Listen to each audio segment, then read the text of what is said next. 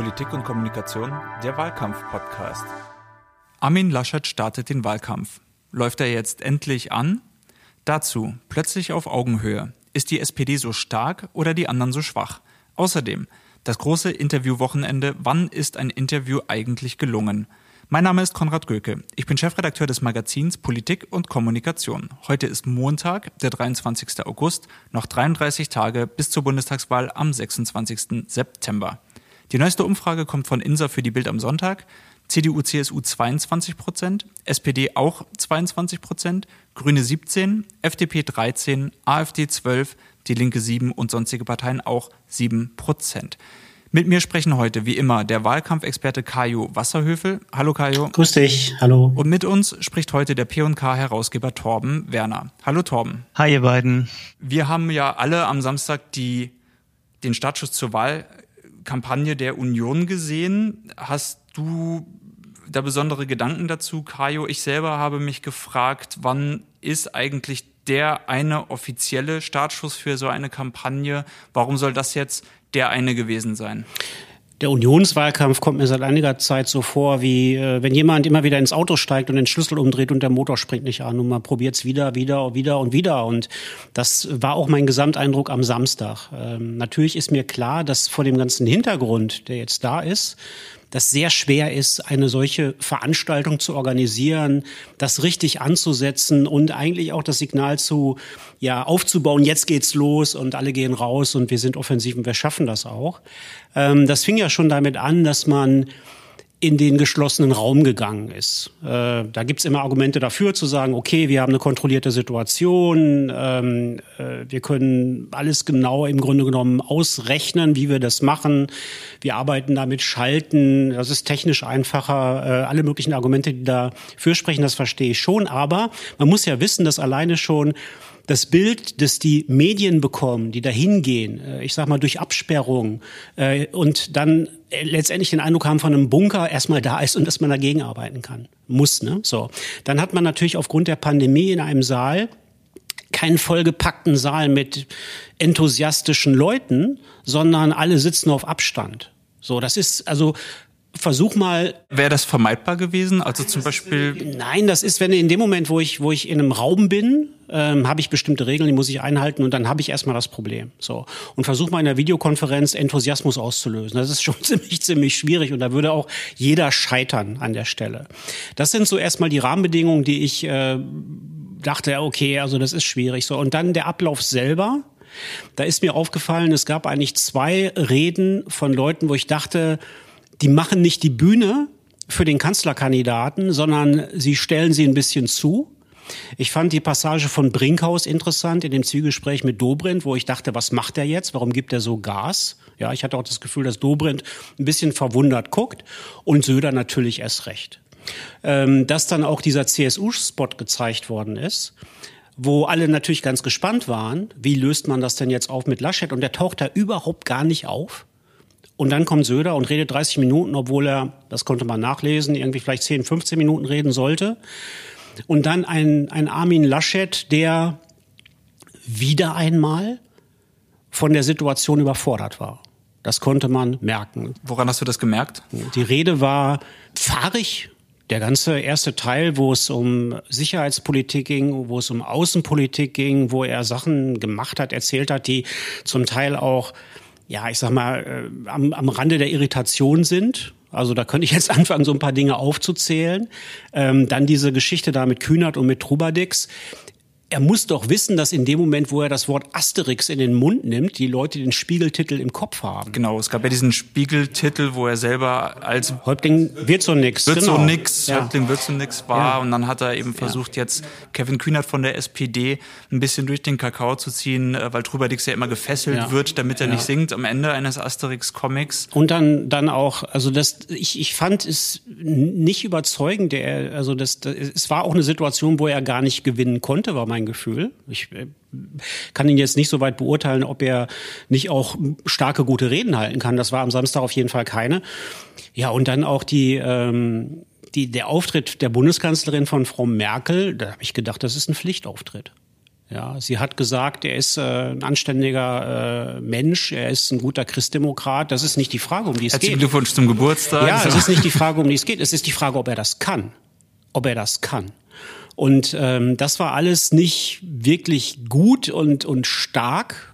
Und ich hatte auch das Gefühl, wenn ich mir das Wochenende dann anschaue, wie es dann so weiterging, ähm, und wie dann, ich sag mal, äh, die, die Unionswahlkämpferinnen und Wahlkämpfer so ein bisschen ziellos und marodierend durchs Netz tobten und alle möglichen Angriffslinien äh, gegen Olaf Scholz ausprobierten, dass da nicht wirklich orientiert worden ist. Also das war aus meiner Sicht kein Termin, der irgendwie für die funktioniert und einen Impuls nach vorne bringt. Ich glaube, das sieht man auch heute schon. Man sieht es auch in der Kommentierung, wenn man mal durchliest, wie so die mediale Wahrnehmung war, bis auch, ich glaube, eine Ausnahme, die ich gelesen habe, aber ansonsten alle doch sehr, sehr verwundert da rausgegangen sind.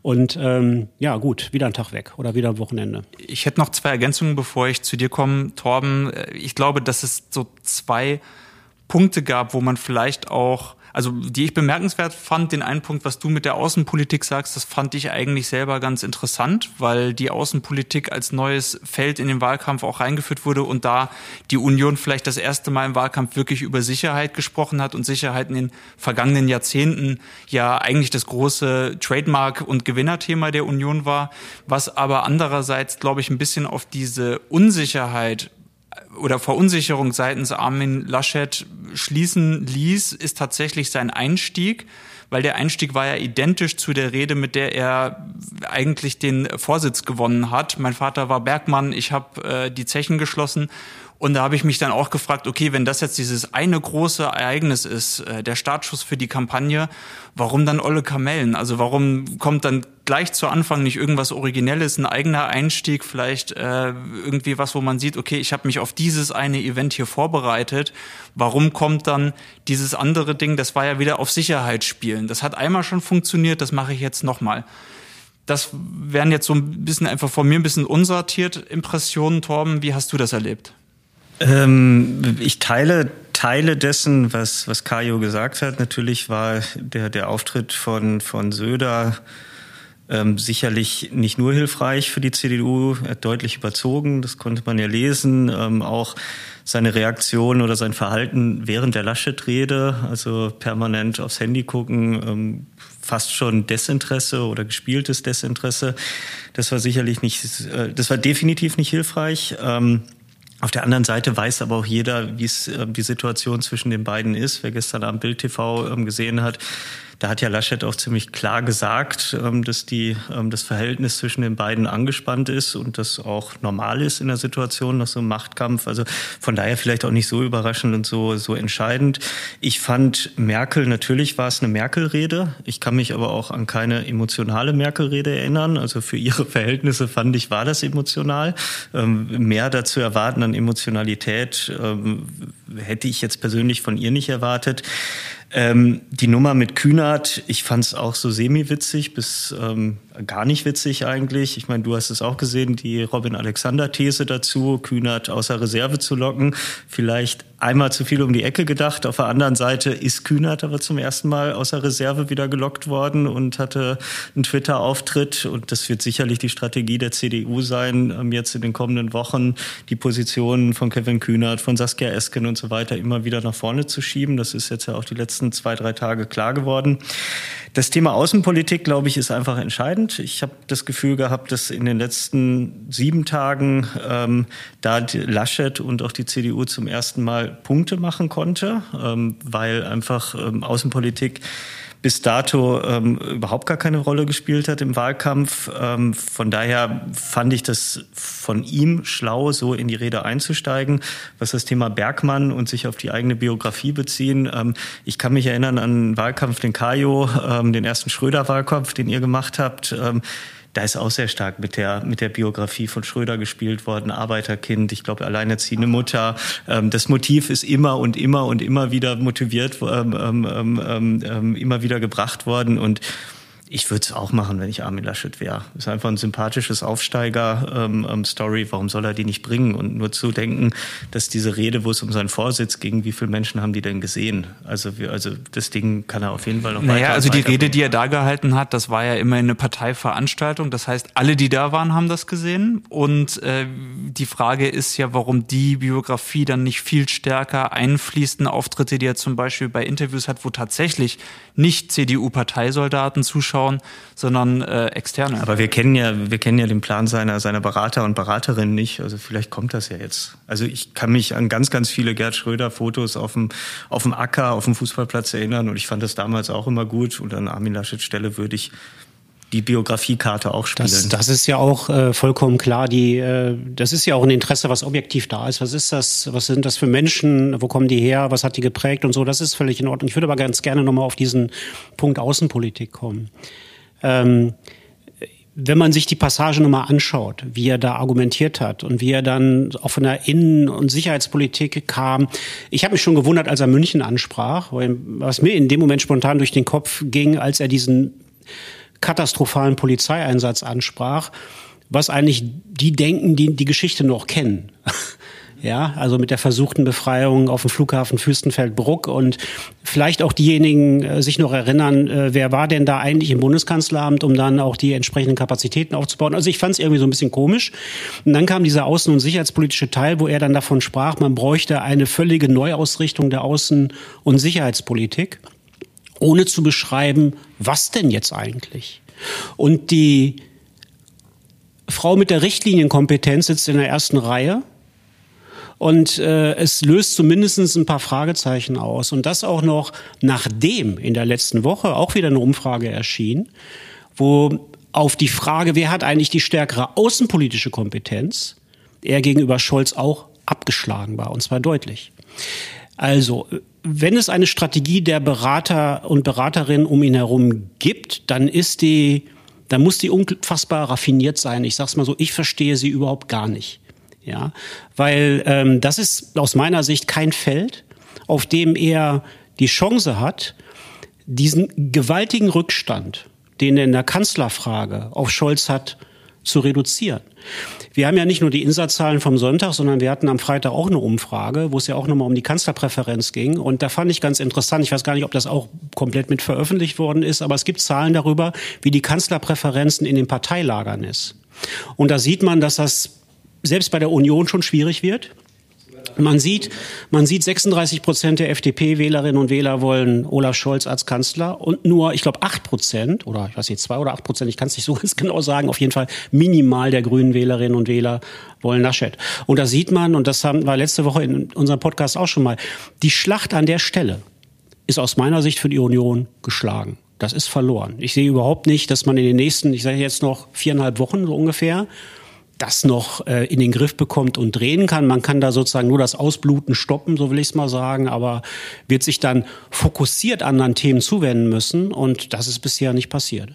Es ist ja, wir haben ja vor ein paar Wochen auch besprochen, wer kommt noch ins Team Laschet. Wir haben immer noch eigentlich Friedrich Merz da stehen. Viel Neues ist nicht gekommen. Du hast ja gesagt, es ist wahrscheinlich auch ein bisschen mit Rücksicht auf das derzeitige Kabinett, dass man nicht ein Schattenkabinett gegen äh, Unionsminister stellen kann, die damit irgendwie demontiert werden oder aufs äh, Abstellgleis gestellt werden. Torben, angesichts von 22 Prozent sollte man vielleicht nicht doch einige Leute jetzt nach vorne schieben, auch auf die Gefahr hin, dass man CDU-Minister beschädigt, die ihr Amt ohnehin verlieren, wenn man äh, bei so wenig Prozent bleibt? Ich würde es machen, wenn ich äh, Armin Laschet wäre und ich wäre jetzt, ich bin ja nicht der Einzige, der sagt, ich würde gerne ein Team Laschet ähm, ähm sehen. Und was ja auch ähm, ähm, spannend ist für die, für die eigene Wahlentscheidung. Ähm, welche Menschen kommen denn da neu? Es ist ja auch ganz klar, dass es ähm, CDU-Politikerinnen und Politiker im Kabinett gibt, die man wahrscheinlich in der nächsten Legislatur, sollte die CDU in der Regierung sein, nicht wieder sieht. Also von daher ist es natürlich interessant, ähm, wen Armin Laschet da vorne sieht.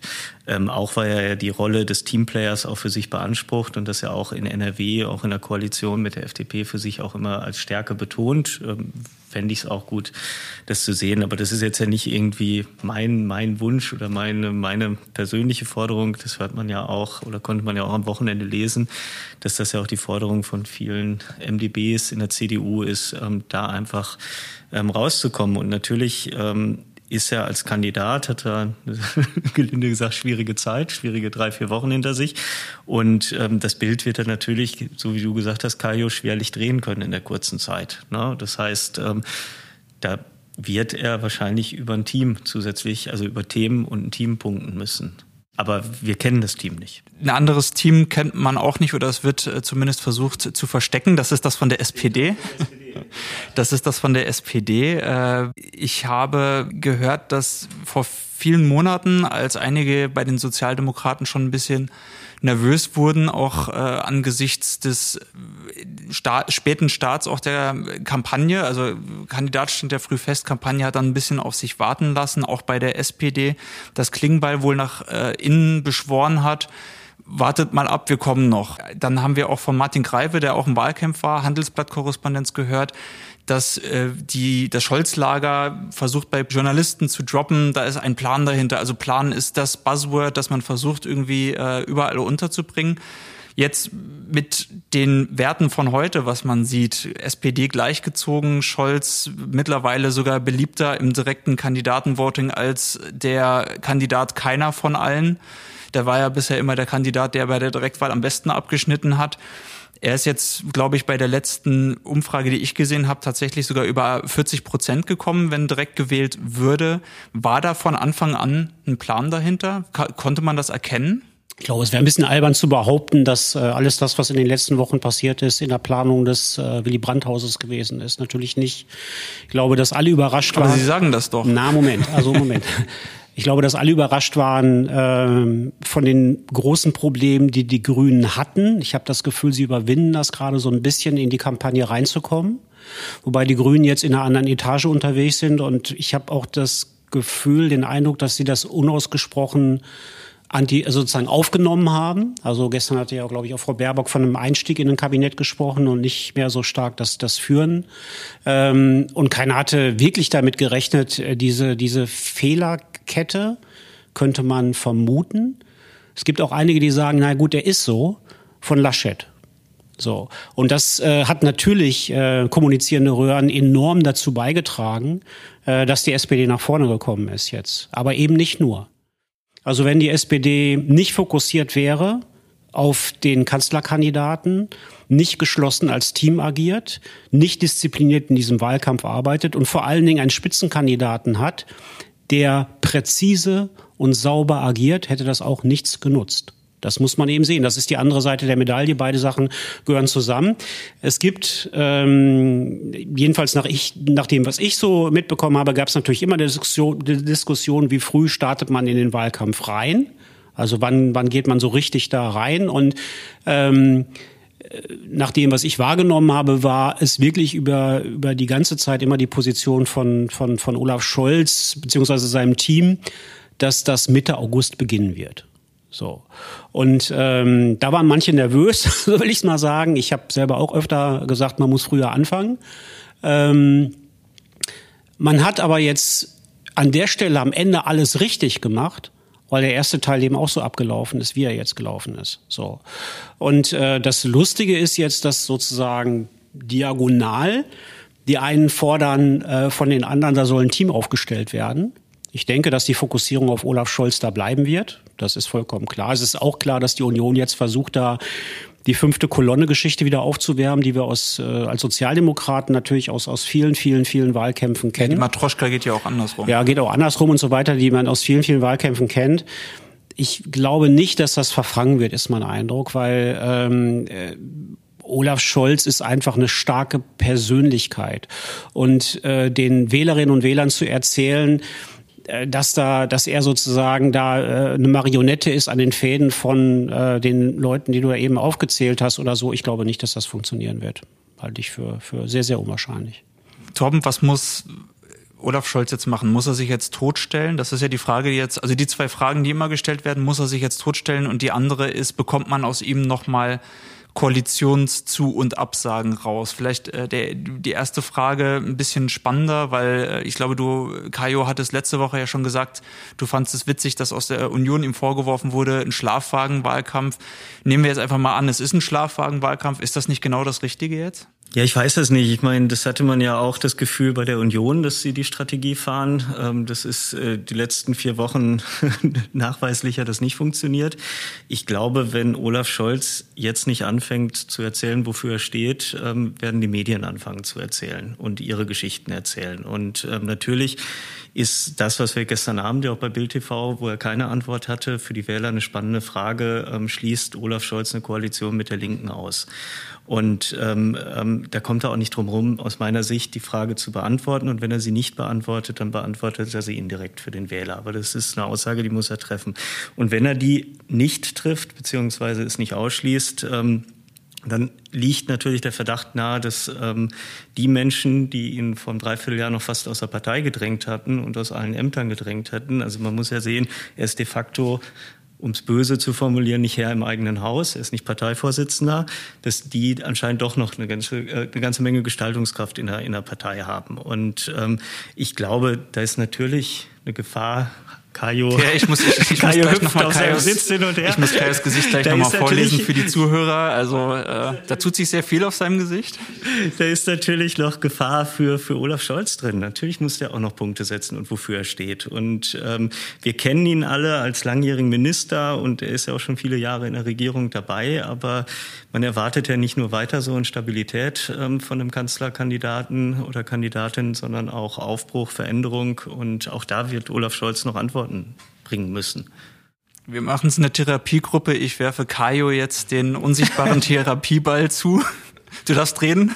Ja, gut, klar. Aber das, äh, also erstmal ist mein Eindruck, was, äh, was die inhaltliche Frage angeht, bei ihm anderer, ich sag mal so. Also da gibt es eine ganze Reihe von Themen. Er hat sehr, sehr klar nochmal durchargumentiert, wie er Tempo bei der, bei der Energiewende reinkriegen will, was da passieren muss.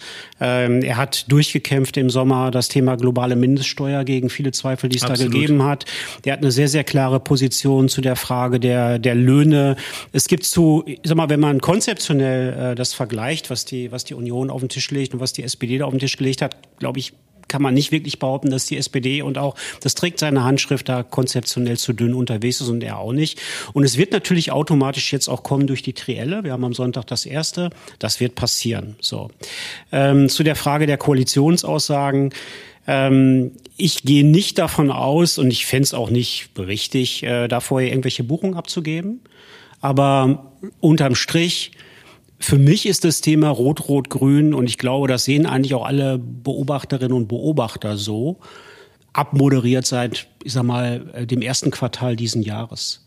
Da hat es eine, äh, eine Fragestellung gegeben, die von Habeck damals Richtung äh, Linkspartei gestellt worden ist, was das Thema NATO angeht. Und das ist dann von der Linkspartei so beantwortet worden, wie sie es beantwortet hat. Und äh, ich bin mir, aber dann hätte er mal, ich bin mir zu, hätte er antworten können. Ich bin mir zu, ja, es gibt aber Verabredungen, wie man, denke ich mal, so wie man äh, zu diesen Fragen agiert und ähm, ich bin mir zu hundertprozentig sicher, dass das nicht die Alternativen äh, sind, über die wir sprechen bei der bei der Regierung. Wir reden, wenn wir uns das im Moment anschauen äh, und bei allen Veränderungen hin und her, reden wir über Jamaika oder wir reden über eine rot geführte Ampel. Das sind die Alternativen.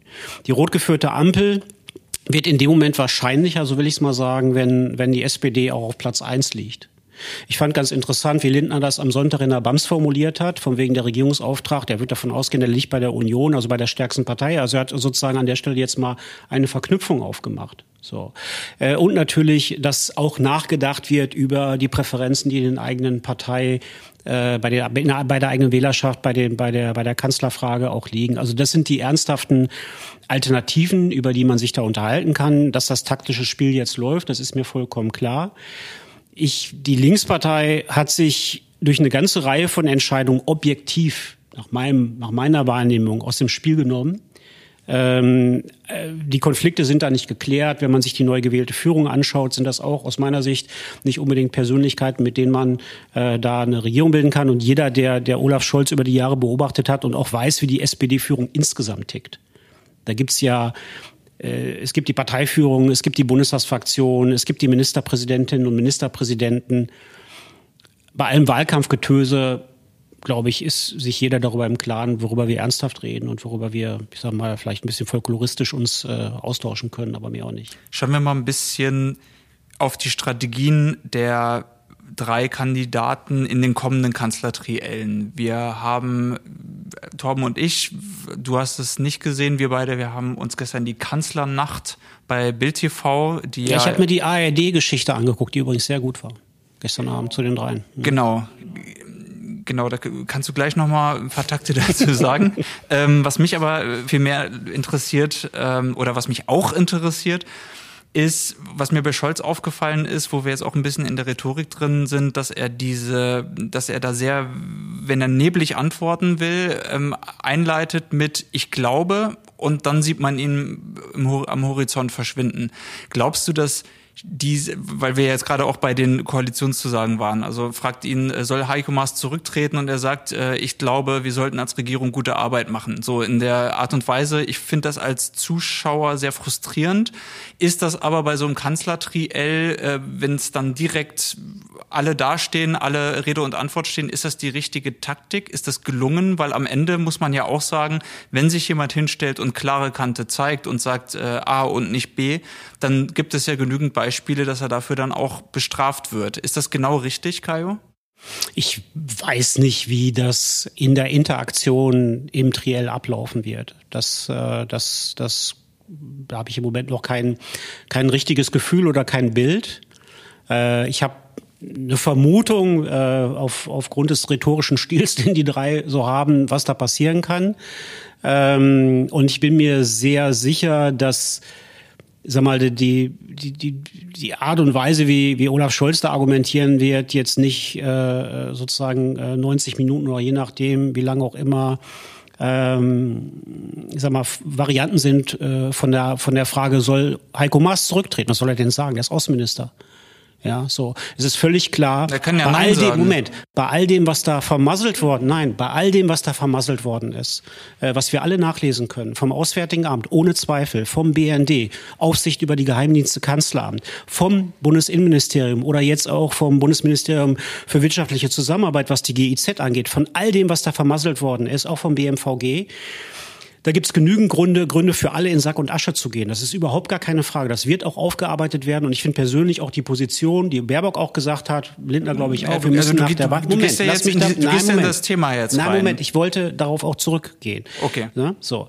Ist für mich vollkommen klar, dass jetzt bis zur Bundestagswahl keine Partei irgendjemand zurücktreten lässt. Mir fehlt die Fantasie und ich glaube auch vielen, vielen anderen, ähm, dass im nächsten Bundeskabinett unter einer Kanzlerschaft von Olaf Scholz Heiko Maas Außenminister ist. Alleine auch schon wegen der Ressortverteilung ist das sowieso kein Thema. So, dass er da jetzt nicht äh, so eine Nachricht produziert, äh, kann ich absolut nachvollziehen. Und ich verstehe auch, dass er da sozusagen ein bisschen neblig wird. Das wird aber in dem Triellen anders sein.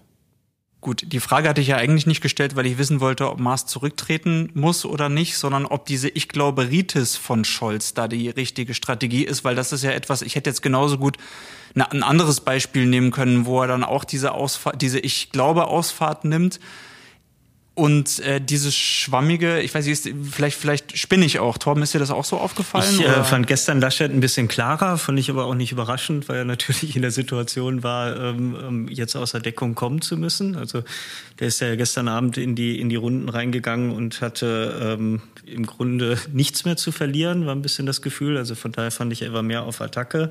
Das war das aber, was ich eben gemeint habe, als ich sagte, jetzt muss Scholz auch mal noch liefern und Themen bringen und Meinung bringen und sagen, wofür er steht. Weil für Stagn oder Stagnation ist das falsche Wort. Ich nehme das Wort Stabilität und weiter so. Das, das fasziniert mich erstmal nicht an einem Kanzlerkandidat. Dass Olaf Scholz ein, ein guter Minister oder ein solider Minister je nach, nach Sichtweise ist, ist ja gar keine Frage. Dass er Regierungserfahrung hat, ist auch gar keine Frage. Ne? Aber ein bisschen Ideen und Kreativität und ähm, was er jetzt neu gestalten will. Er hat ja die letzten Jahre auch mitgestaltet und auch nicht unwichtig als Vizekanzler, würde ich schon gerne hören von ihm. Aber da muss man sich vielleicht auch die Mühe machen, mal ein paar Sachen zu lesen. Ja, ich sage das jetzt mal so, ja, weil ist das nicht ein Blame-Shifting? Nein, nein, nein, nein. Ich würde, nein, nein. Es, ich sag mal so, die, das, ähm, wenn ich mir das Programmatische anschaue, was vorbereitet wird für die, vorbereitet worden ist für die Bundestagswahl, die Wahlprogramme zur Bundestagswahl. Und das ist natürlich auch eine wichtige Grundlage. Da gibt es die Zukunftsmission, da ist das sehr detailliert beschrieben. Die Grünen haben ein detailliertes Programm zur Bundestagswahl. Die Grünen haben ein detailliertes Programm und die SPD auch. Die, die sich an einzelnen Stellen programmatisch festgelegt haben, was sozusagen Steuer und Abgaben angeht, ist die FDP. Diejenigen, die, ich sag mal, nur wolkig unterwegs sind, ist die Union. Deswegen, und das ist auch, deswegen weiß ich an der Stelle nicht so ganz genau, worüber wir Es gab gestern drei, viermal die Situation, sprechen. da wurde ihm eine klare Frage gestellt, unter anderem die, ähm, sind Sie, würden, schließen Sie es aus, mit der Linken zu koalieren? Ich glaube, das ging über vier oder fünf Minuten. Mindestens. Mindestens. Und er kam einfach nicht auf den Punkt. Und ähm, da würde ich mir wünschen, also ich würde einfach mal für die 81,5 Millionen Menschen oder 81,9 Millionen Menschen in Deutschland, die so ein Parteiprogramm nicht lesen, dass es da halt irgendwie zwei, drei, vier klare Aussagen an so einer Stelle ja, das, das hängt ja auch vom Format sage, ab. An der ne? Stelle verteidige ich überhaupt nicht Armin Laschet. Der war gestern ein bisschen bisschen direkter, ein bisschen ähm, ähm, ähm, mehr auf den Punkt. Aber natürlich kam er auch in der Situation, dass er angreifen muss. Aber das, das hat mich gestern ein bisschen genervt. Natürlich möchte ich wissen, für welche neuen Impulse Olaf Scholz steht. Bei Baerbock kann ich es mir vorstellen. Ähm, ähm, bei Laschet fehlt mir auch noch die Fantasie, aber bei Scholz würde ich es auch erwarten. Und ich glaube, das muss Ich finde es halt interessant aus dem Gesicht oder, oder unter dem Gesichtspunkt der rhetorischen Strategie in so einer Interviewsituation. Wenn du jetzt zum Beispiel ähm, beim Heute-Journal ein Interview gibst und du weißt einfach, äh, es gibt hier so und so viele Minuten, wir können so und so viele Themen durchreiten und dann äh, gibt es eben die wolkige Version von kein Kommentar, die kann man dann da bringen.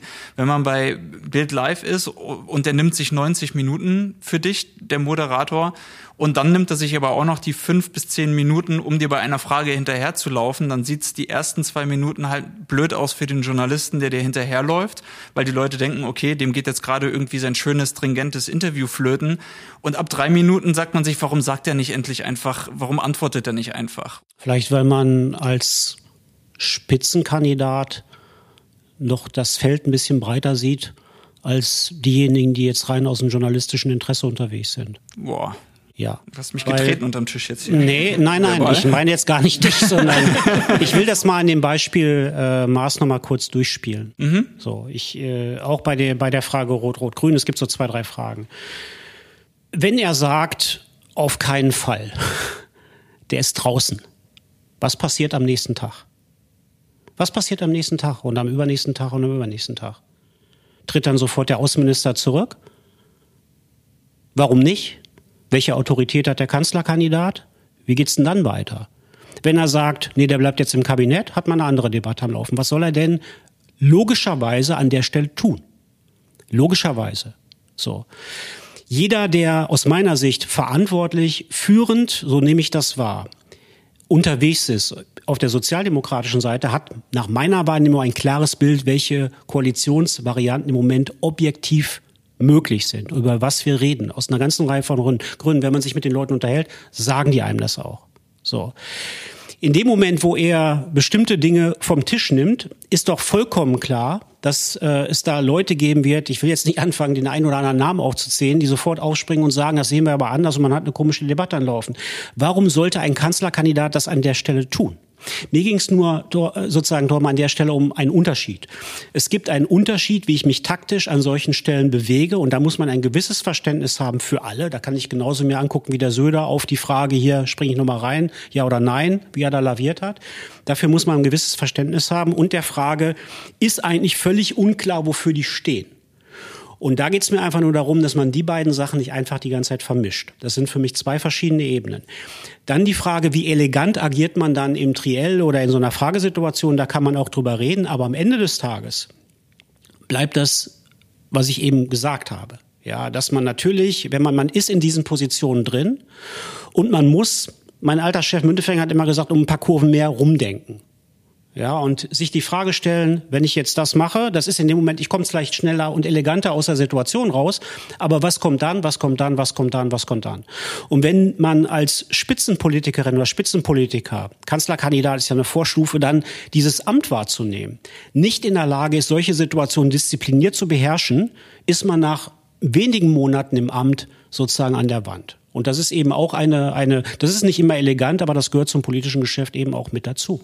Gegenrede, ich glaube, dass teilweise, wie du sagst, was zum Beispiel bei der Koalition, wenn er da was vom Tisch nimmt, was passiert dann? Und da ist ja offensichtlich die vorherrschende Angst, dass man Stimmen, die man der Linken abgenommen hat, die äh, monatelang auf zwischen neun und elf Prozent war, jetzt bei sieben Prozent, teilweise sogar bei sechs Prozent war, dass man die dann wieder los wird.